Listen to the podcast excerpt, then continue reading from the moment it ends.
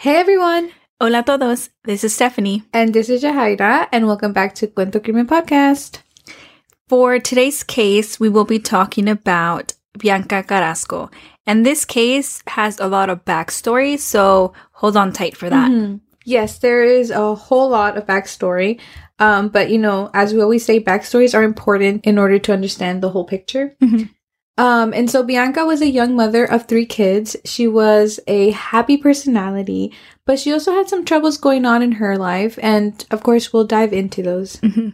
But before we start, we do have to say our disclaimer. We would like to give you all the heads up because we will be talking about sensitive topics. Antes de empezar, les queremos dar una advertencia porque vamos a hablar de temas sensibles y queremos decir que hablamos de estos casos con todo respeto a las familias y víctimas. All right, let's begin.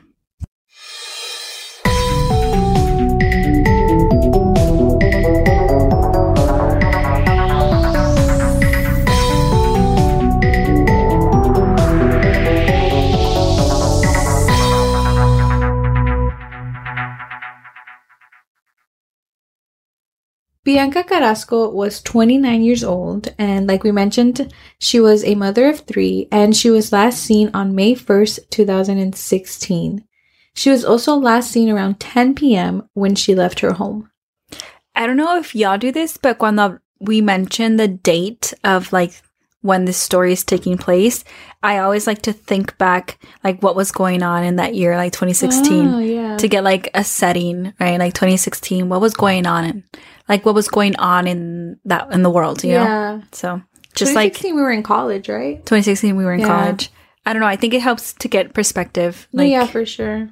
just things like especially now i think one of my coworkers brought this up and it's a good point like now in life it's like before covid or after covid or during COVID or during covid like that's kind of how we're looking at life now yeah. is that crazy Well, after COVID, we're hopefully getting there, right? there hasn't been a, yeah it hasn't Yeah. been after covid but yeah Yeah, uh, yeah.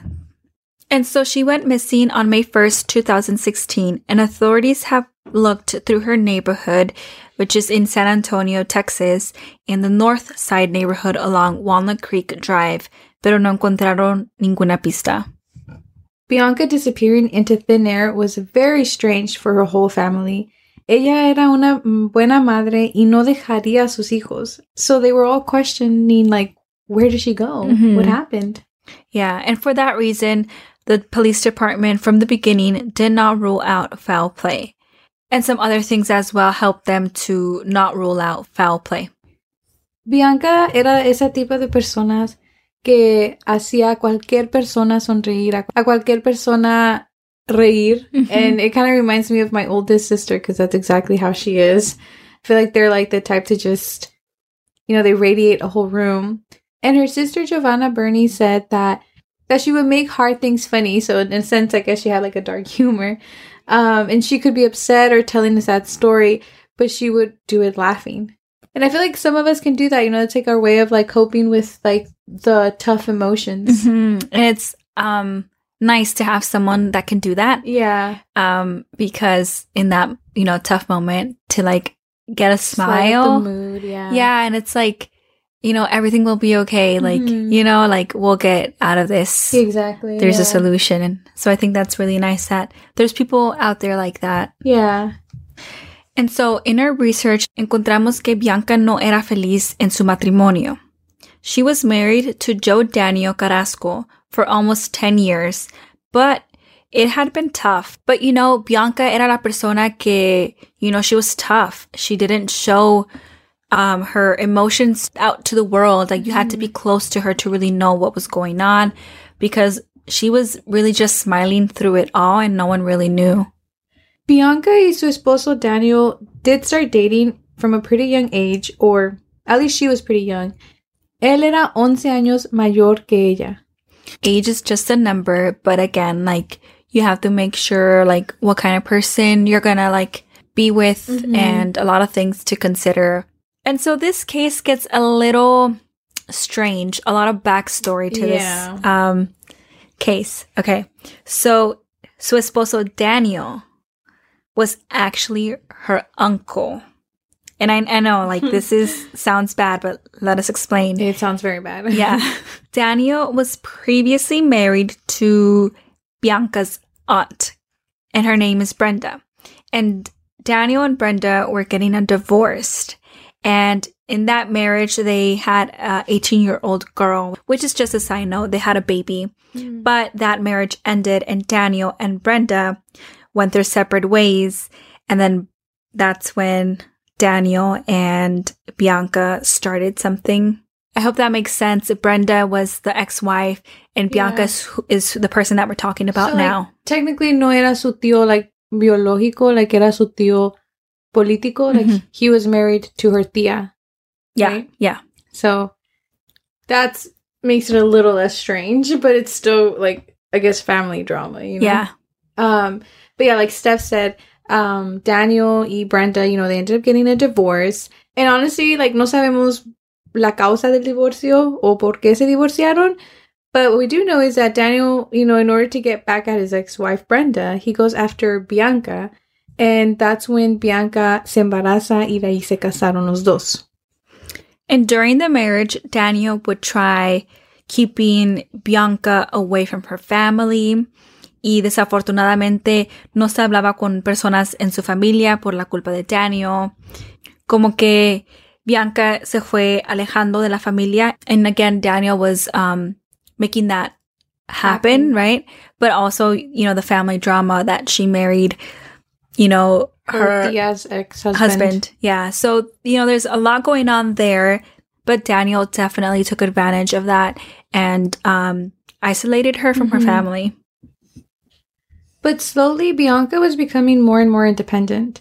Bianca estudió in Odessa College and eventually graduated from the Galen College of Nursing in October 2015. Ella estaba trabajando as a registered nurse at an oncologist's office when she went missing. Y hay una foto de, de Bianca en su graduación con su familia, like she's surrounded by her Mhm. family. And Daniel is there as well. And you can see him in the picture. And he's just kind of looking at her with this face expression. And it's been said in like other articles and other podcasts and just people giving their opinion on this picture. And I have to say that we do agree with this picture because mm-hmm. como que la está viendo con una cara like it's just so odd like it's not a proud husband Yeah. of like her graduating and becoming a registered nurse like that's A big a accomplishment. big accomplishment. that's it. That yeah. And he's just like not having it. He's not happy for her. Como dijo mi hermana, tenía cara de fuchi. yeah pretty much. That, and that sucks, you know, like I think we've all kind of seen that toxic man that he's kind of like a hater. pretty much know? yes. Instead that's like exactly what i was blonde trying to describe Oh, and you just said it. You like that was perfect.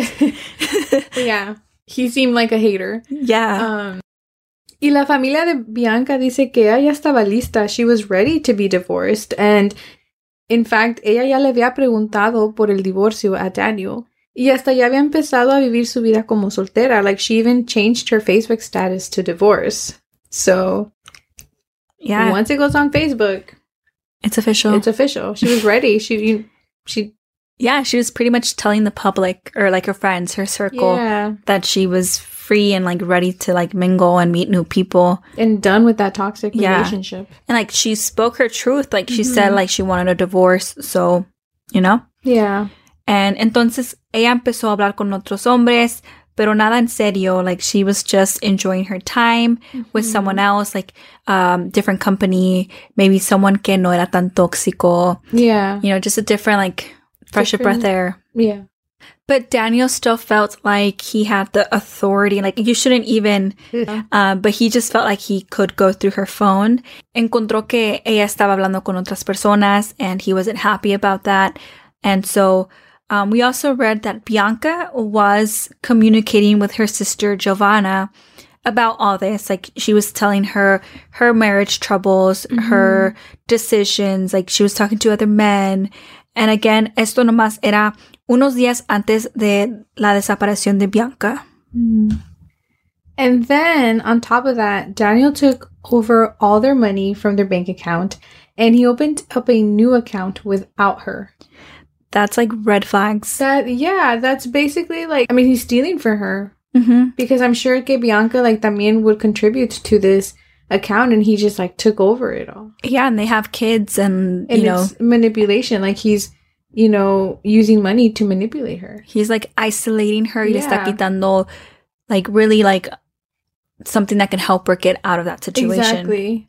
And so obviously, como dijo Steph, like, you know, Bianca had Kaley Cuoco for Priceline. Ready to go to your happy place for a happy price? Well, why didn't you say so? Just download the Priceline app right now and save up to 60% on hotels. So, whether it's Cousin Kevin's Kazoo concert in Kansas City, go Kevin, or Becky's Bachelorette Bash in Bermuda, you never have to miss a trip ever again. So, download the Priceline app today. Your savings are waiting. Go to your happy place for a happy price. Go to your happy price, Priceline. Been texting with her sister. And so she texted her sister about this. And obviously, like, Bianca was not happy. hmm He was trying so hard to trap her, Yeah. and in such a unhealthy way. Ugh, it makes me so mad. Yeah, same. También alegaron sobre la custodia de los niños. Bianca le había mandado un mensaje a su hermana diciéndole que ella iba a hablar con su abogado sobre la custodia de los niños. So I guess they had like problems with that too. Like, you know, they both wanted custody and they weren't willing to like compromise like any one of them. I feel like that always makes it really, really hard. Yeah. And it's Um, tough to make that decision. yeah, it it is. is. So it's normal to Of course, yeah. On the evening of her disappearance, Bianca and her husband Daniel got into an argument. Y so lo que vamos a decir ahora es nomás la historia de Daniel, porque we don't have Bianca's story for her to clarify this. So this is what we do know. Él dice que he left for work in his truck in the middle of an argument. And he took his youngest child with him. And he said he left to his job in Odessa, which is a few hours away from where they live. Also, I think it's like interesting that he took the youngest child with him. Um, y dejó los más grandecitos atrás. We're not sure what age um each child was, but it's just kind of like Yeah, they're not adults. yeah, you know and yeah so like how are you gonna leave without like them having like adult supervision exactly. and you know like sometimes if they're old enough you can leave them but Yeah. in like an argument when things are shaky you need to make You sure that your kids are gonna be okay exactly. and so daniel then said that bianca left their home on foot right after leaving their older two children behind and he said that he saw her walking down the street alone as he drove past her in his truck So yeah, so si Bianca ya se había ido y él vio que, you know, the two older kids were left home alone, como dijiste Steph, like why would he also leave them there? hmm makes no sense. Um, but the next day, Daniel told Giovanna that it was Bianca who had walked away and who hadn't returned home. Yeah, this is a very one-sided thing. Yeah. Um, and then like going back to like them being in an argument, Bianca stepping away, and then him stepping away. Like, what's the purpose of stepping away if, If she she- already stepped away? Exactly. So it's like, And I feel like he's trying so hard to pin everything against yeah, her, but it's like, it's like, you know, like she left, but you Mhm. were with the kids, you know, yeah. so you can't leave because Yeah, you got know the kids. you got the kids, like. And so Bianca is nowhere to be seen. Entonces Giovanna le marcó a su hermana, le mandó mensajes y no contestaba. Esto la preocupó mucho porque tampoco tenía un carro. Like, ¿a dónde se puede ir sin, sin un carro? That's true, eh? Porque este Daniel dijo que ella se fue a pie, so it's like you can only get so far going on foot. Or even then, like maybe she was gonna walk to a safe place, like her sister Giovanna's house or something. Y también estaba extraño porque Bianca no fue a trabajar. And you know, she was very responsible. She was very on top of it. So this was very unlike her. And everything was just not adding up. And so they report Bianca missing, and the police officer asked why the husband did not report her missing. And so the police officer decided to call him on the spot and get to talk to Daniel. And cuando contestó, Daniel said, wrong number. Who says, like, what? I'm Yes. sorry. If a police officer's calling you about your missing wife Wife. and you say wrong number, That's not gonna look good. Yeah, Like, like, that's not. Y, y tiene razón el policía. Like, why did he not report her missing? yeah, they live together. Viven juntos. Obviamente, there was an argument. You know, there's a lot of feelings. A lot of things could have happened. Dios no lo quiera. Like something happened to Bianca. You know, like why? Why are you so calm about it? hmm I just, I'm like in shock. Like the wrong number. Yeah. I get, I can't get past that. I've never, I've never like, like, why? Like, heard that one before. Definitely a red flag. Sorry, it's an obvious red flag, but you know, pointing Yeah. it out. Um, but obviously, al decir esto y a reaccionar así, he did get questioned, and um, él dice que él nunca la reportó as missing porque él pensaba que ella iba a regresar. You know, maybe she was just still mad at him. She was trying to prove her point. Um, so he himself didn't think much of it. okay, so he answered one question, but why would he say wrong number? I know. I wonder what the police officer said. Yeah, I, I just, Steph can't get over it. I can't. I'm, I'm sorry. Okay. So back to the story. The police department investigated both Daniel and one of the men that Bianca was seeing, but no one has been named as a suspect in her case. Officer Alicia Brunera said, and we quote, The fact that she would just go without anyone knowing about her whereabouts is enough of an interest to us to make sure that we do our part of investigating her case. We love to hear that. We do. We we appreciate people in the department mm-hmm. um, speaking this way about cases. Yeah, exactly. And so the San Antonio Police Department is hoping the public can help shed light on what happened to Bianca. And we are too. We're super hopeful that social media can um, help bring awareness to this mm-hmm. case and for more people to share and know her case. Like, this is what we say all the time. Yeah. This is what we want to do. You know, we want to mm-hmm. shed light to these cases, especially because, you know, no one has seen Bianca and her family is obviously still waiting for her. So if we can just share her story out there and let it reach as many people as possible, that's that's the goal. And so her husband, Daniel, has moved on with his life, and authorities have found nothing against him, not enough to call him a person of interest. But um, I do think that the um, things he said about the night she went missing are a little shaky. There's no alibis and a lot to question. So, I feel like it's very questionable, especially after an argument. mhm. And so, as of today, Bianca is still missing. And um, a quick little description of her Bianca has a tattoo of the letter B on her right hip. She's 5'1, and at the time of her disappearance, she weighed around 125 pounds. Bianca tenía un tatuaje de la letra B en su cadera derecha. Ella mide 5'1 y en el momento de su desaparición pesaba 125 libras. At the time of her disappearance, she was last seen with a blue jean jacket, multicolored jeans, wedge shoes, and she was carrying a pink Prada purse and a black Prada wallet. Al momento de su desaparición, Bianca fue vista con una chamarra de mezclilla azul, leggings de muchos colores, zapatos de cuña y llevaba su bolsa de Prada rosa y una cartera también de Prada negra.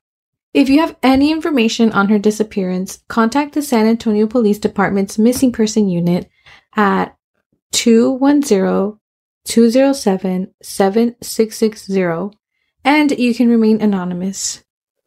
Si tiene alguna información sobre su desaparición, comuníquese con la Unidad de Personas Desaparecidas del Departamento de Policía de San Antonio al número 210-207-7660 y puede permanecer anónimo. Mm-hmm.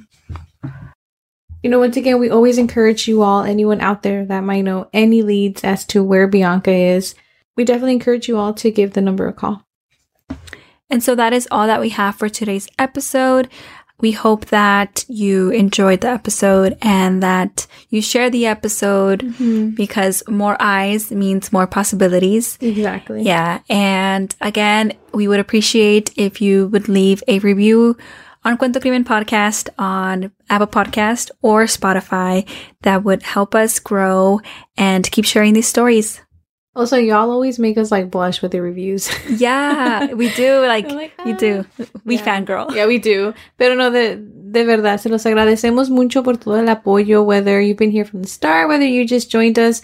It means a lot to us to know that we're not talking to ourselves and we feel support and loved, and it's a really nice feeling. It is, you know, because the whole purpose of this podcast is like, you know, um, there's like all these true crime podcasts that Mhm. cover other cases that are important and they're, you know, mainly in English. So we saw a gap and we thought that the true crime community needed, um, to have a podcast to talk about these crimes, Exactly. these cases, these people that also deserve attention. hmm Every case deserves the same attention. That's basically our mission. Yeah. Um, and so yeah, like Steph said, we hope you enjoyed this episode. Um, it is on a shorter side, but again, that's basically all we had for Bianca's case. Um, which is also a sign that, you know, every case does not get treated the same. Um, but yeah, we will see you all next week.